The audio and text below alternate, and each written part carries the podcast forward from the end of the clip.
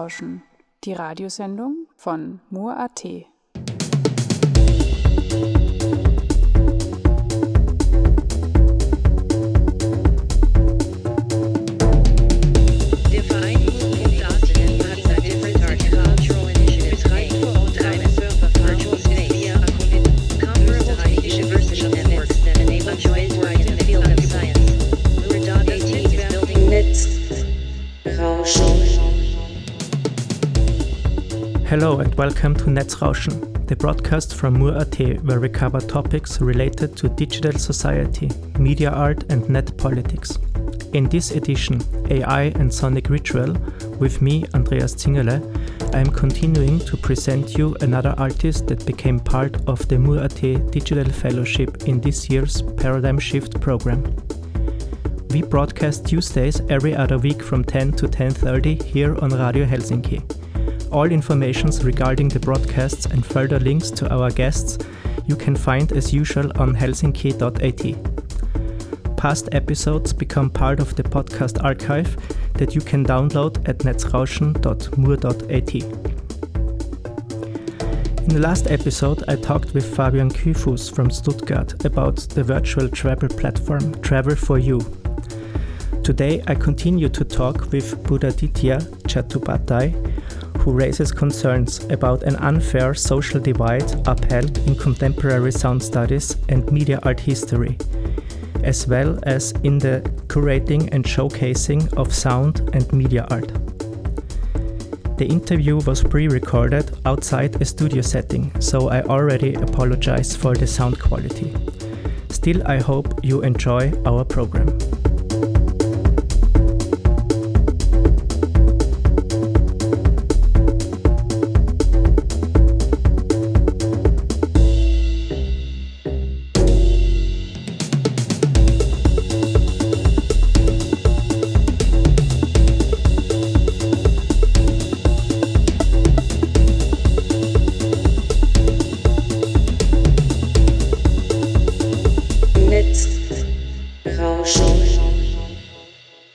So today I'm very happy to be connected with Budhaditya Chattopadhyay, an Indian artist who is currently living in the Netherlands.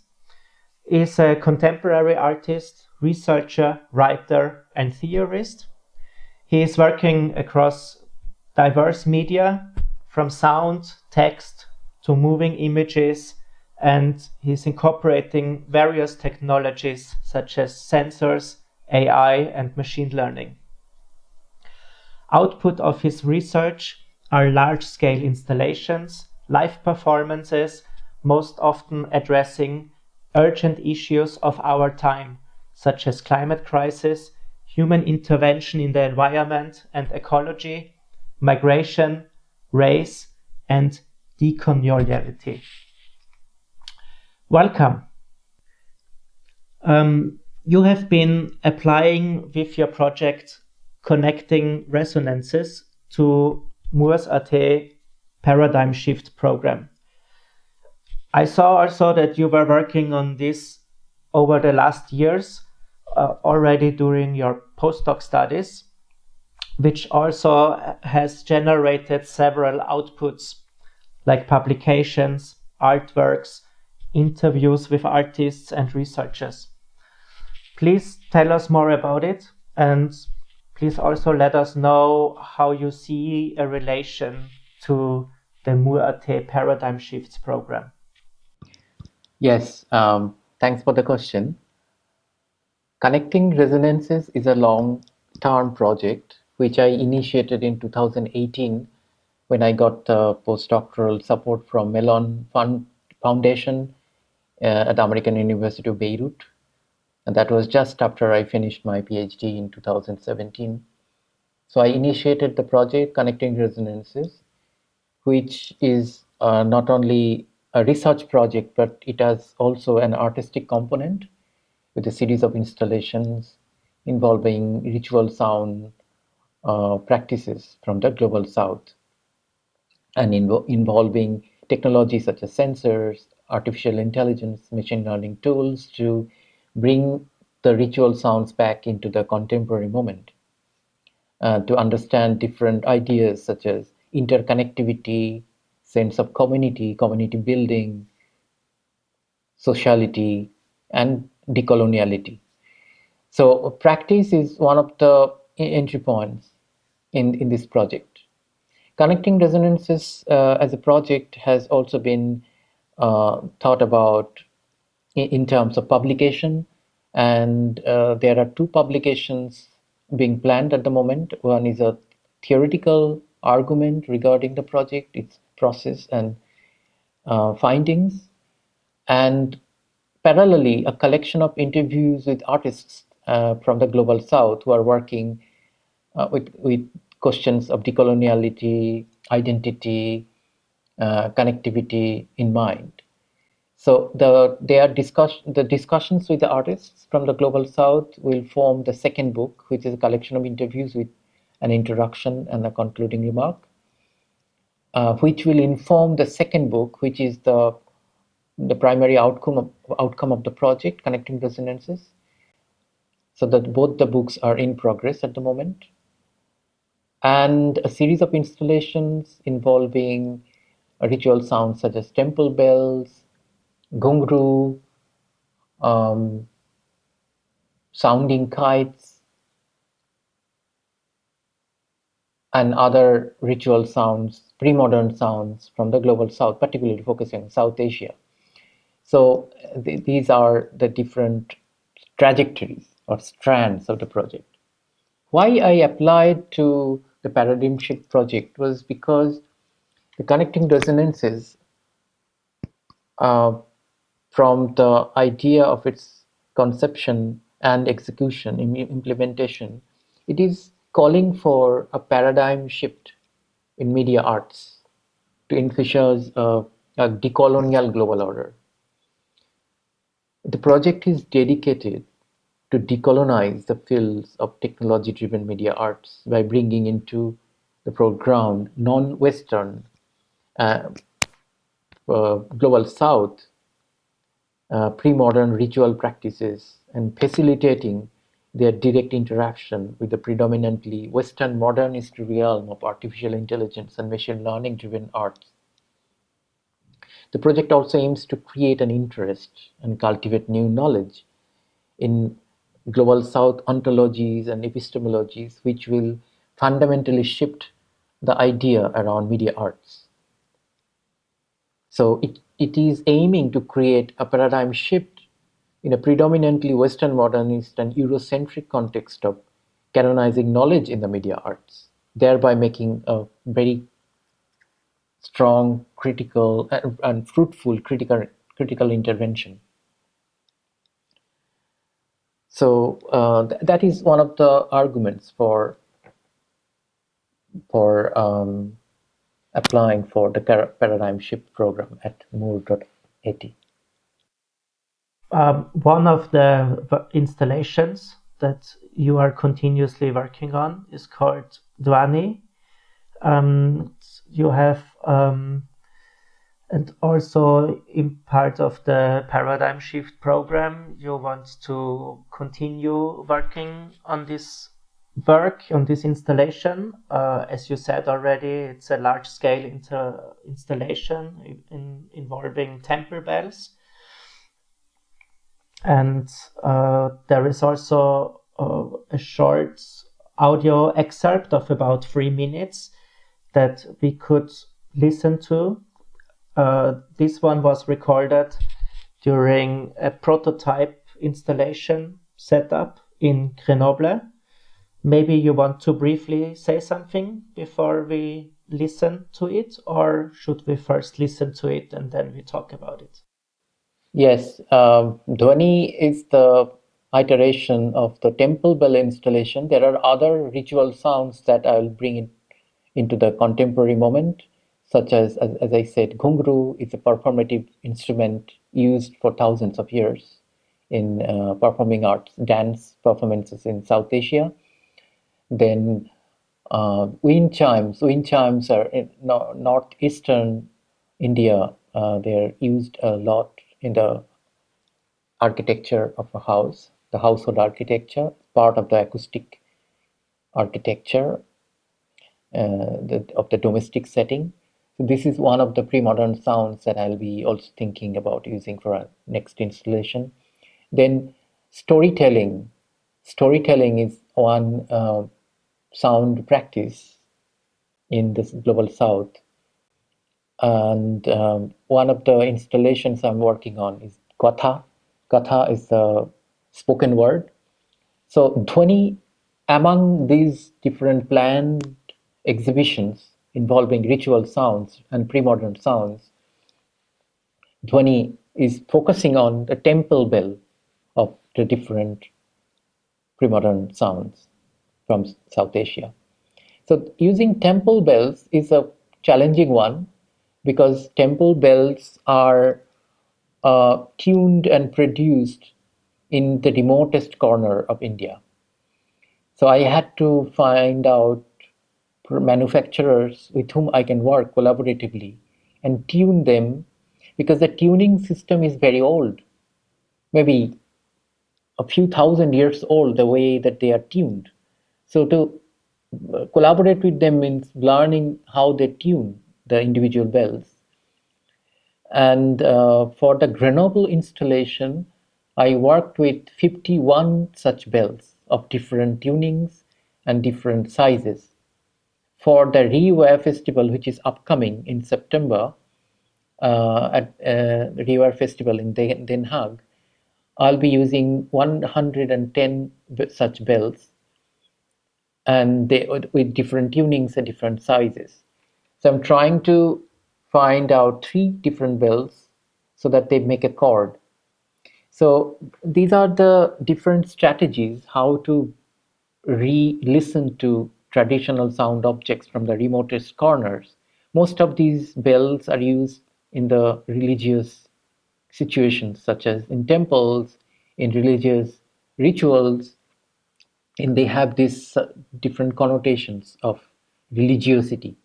So when I'm intervening here and using AI to reactivate them and re-listen to them in a different context, that's the contemporary automation context, then their, uh, the meaning and the association and the connotations are changed.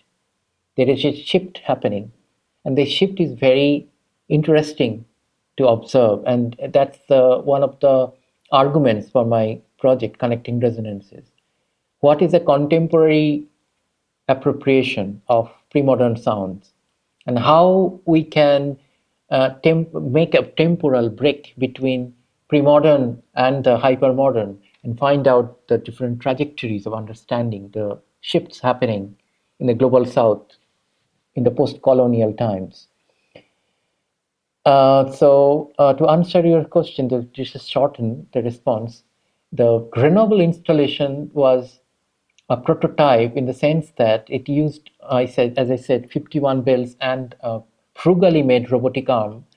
So that particular setup will be the testing ground for us to pro- produce the next iteration of the project in the Rewire Festival, in which we'll be using four robotic arms and 110 bells. Have a listen to your work, and then we can continue to talk about it also.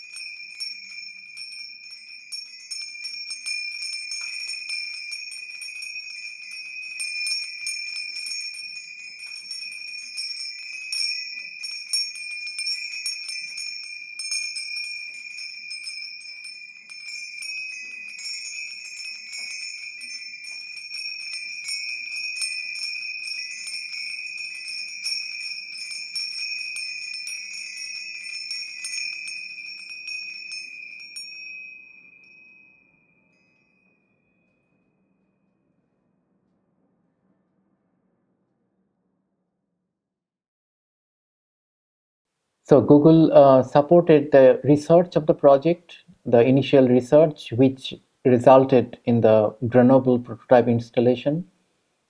And the workflow was like this.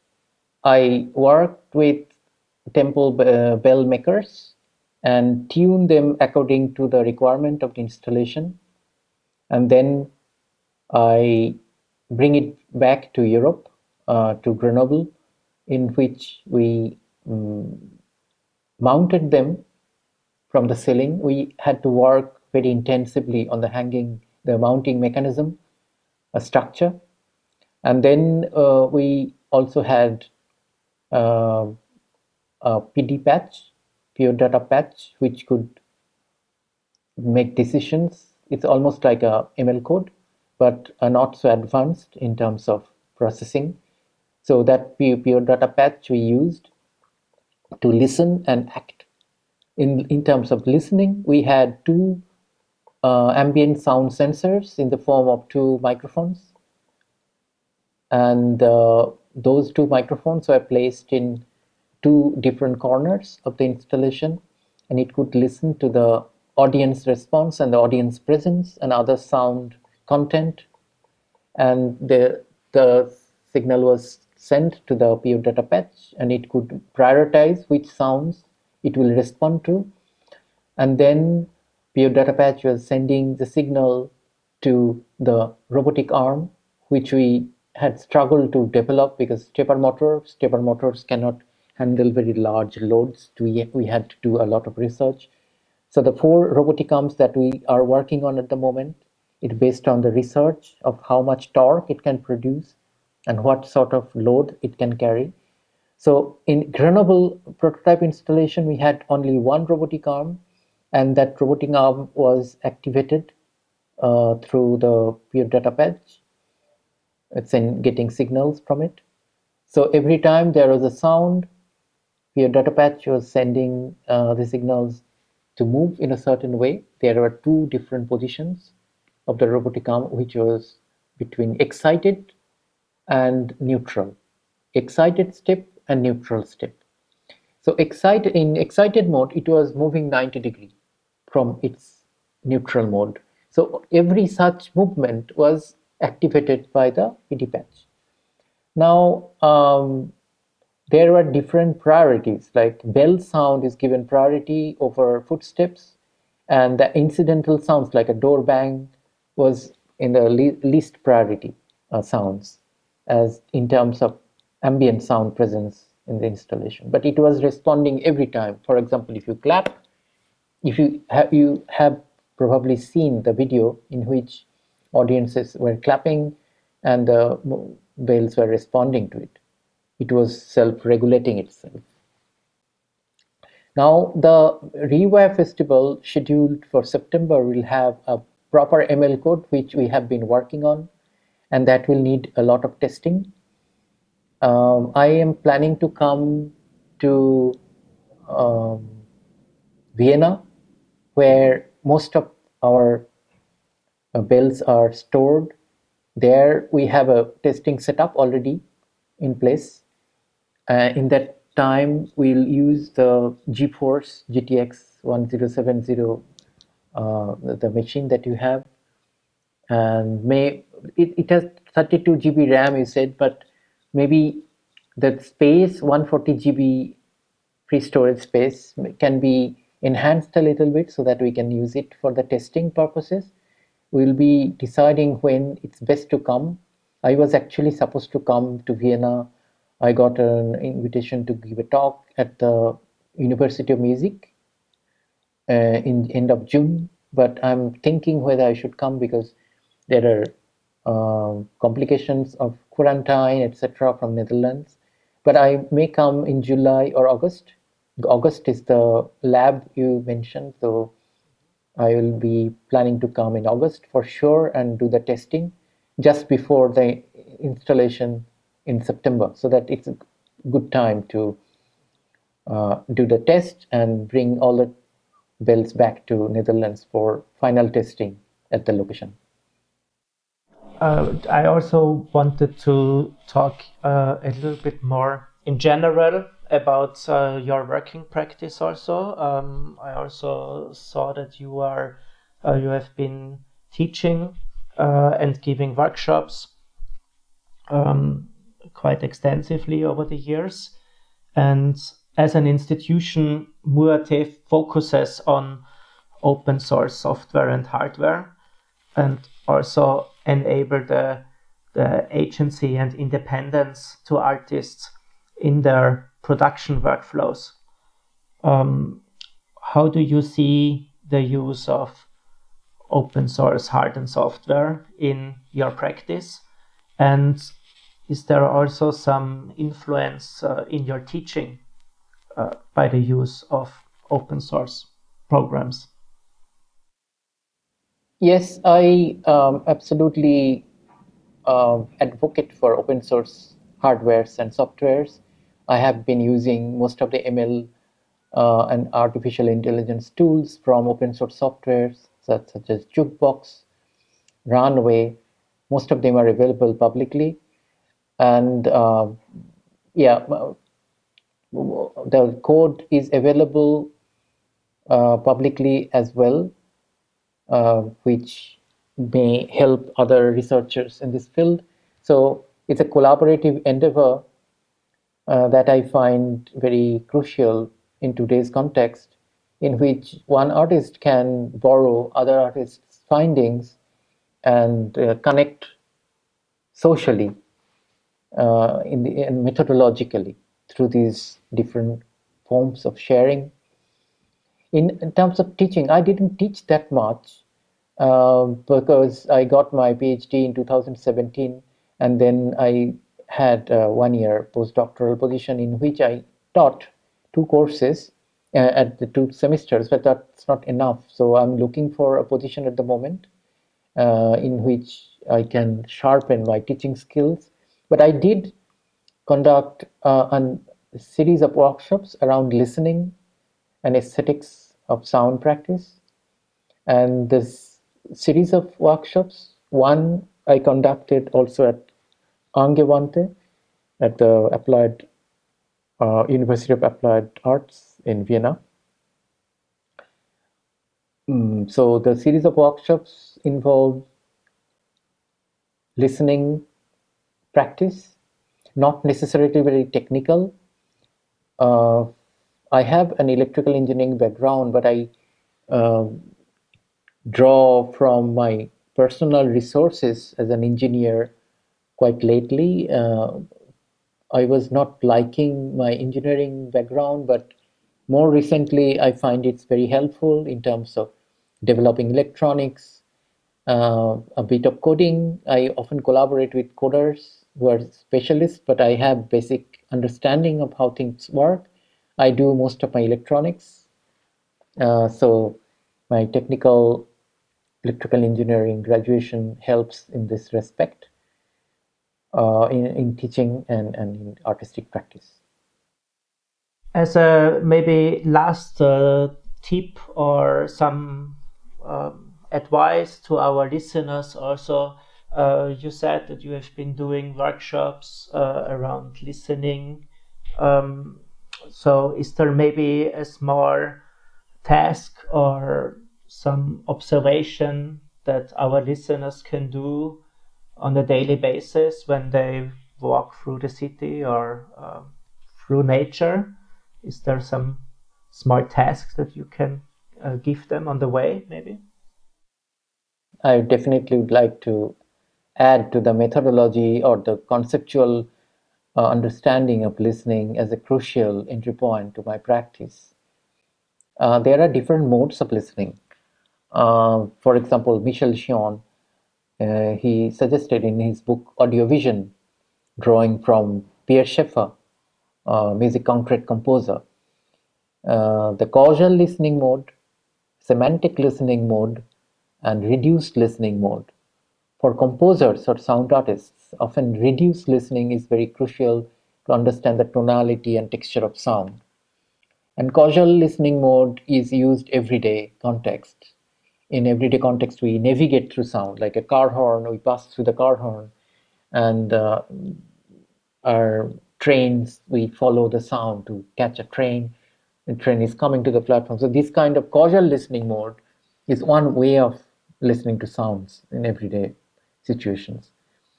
Semantic listening is language, the way we make meaning of a particular way of speaking, particular language that we use to communicate.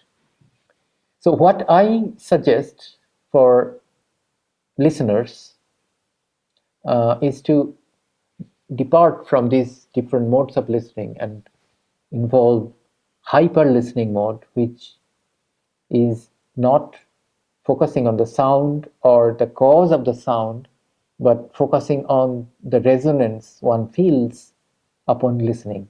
So it's a mode of inner listening, listening to your own process of listening, listening to the uh, ramification one feels after listening.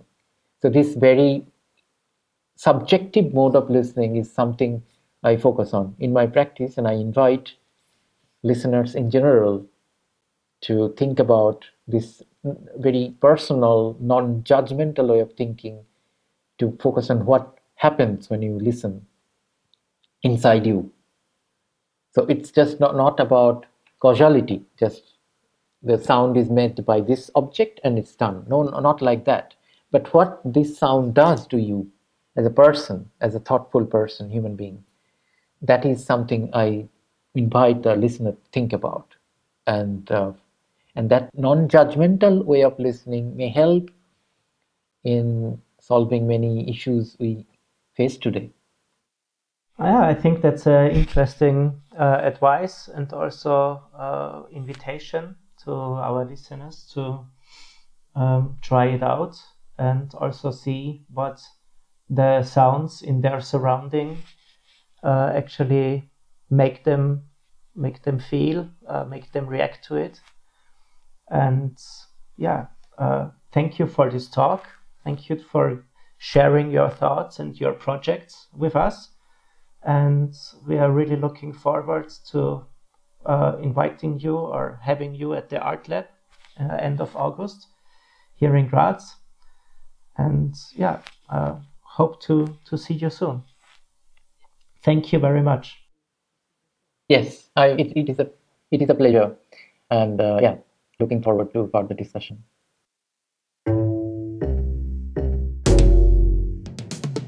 This was another episode of Netzrauschen, a broadcast by Mur.at on this year's program Paradigm Shift. Today I talked to the media artist Budhaditya Chattopadhyay.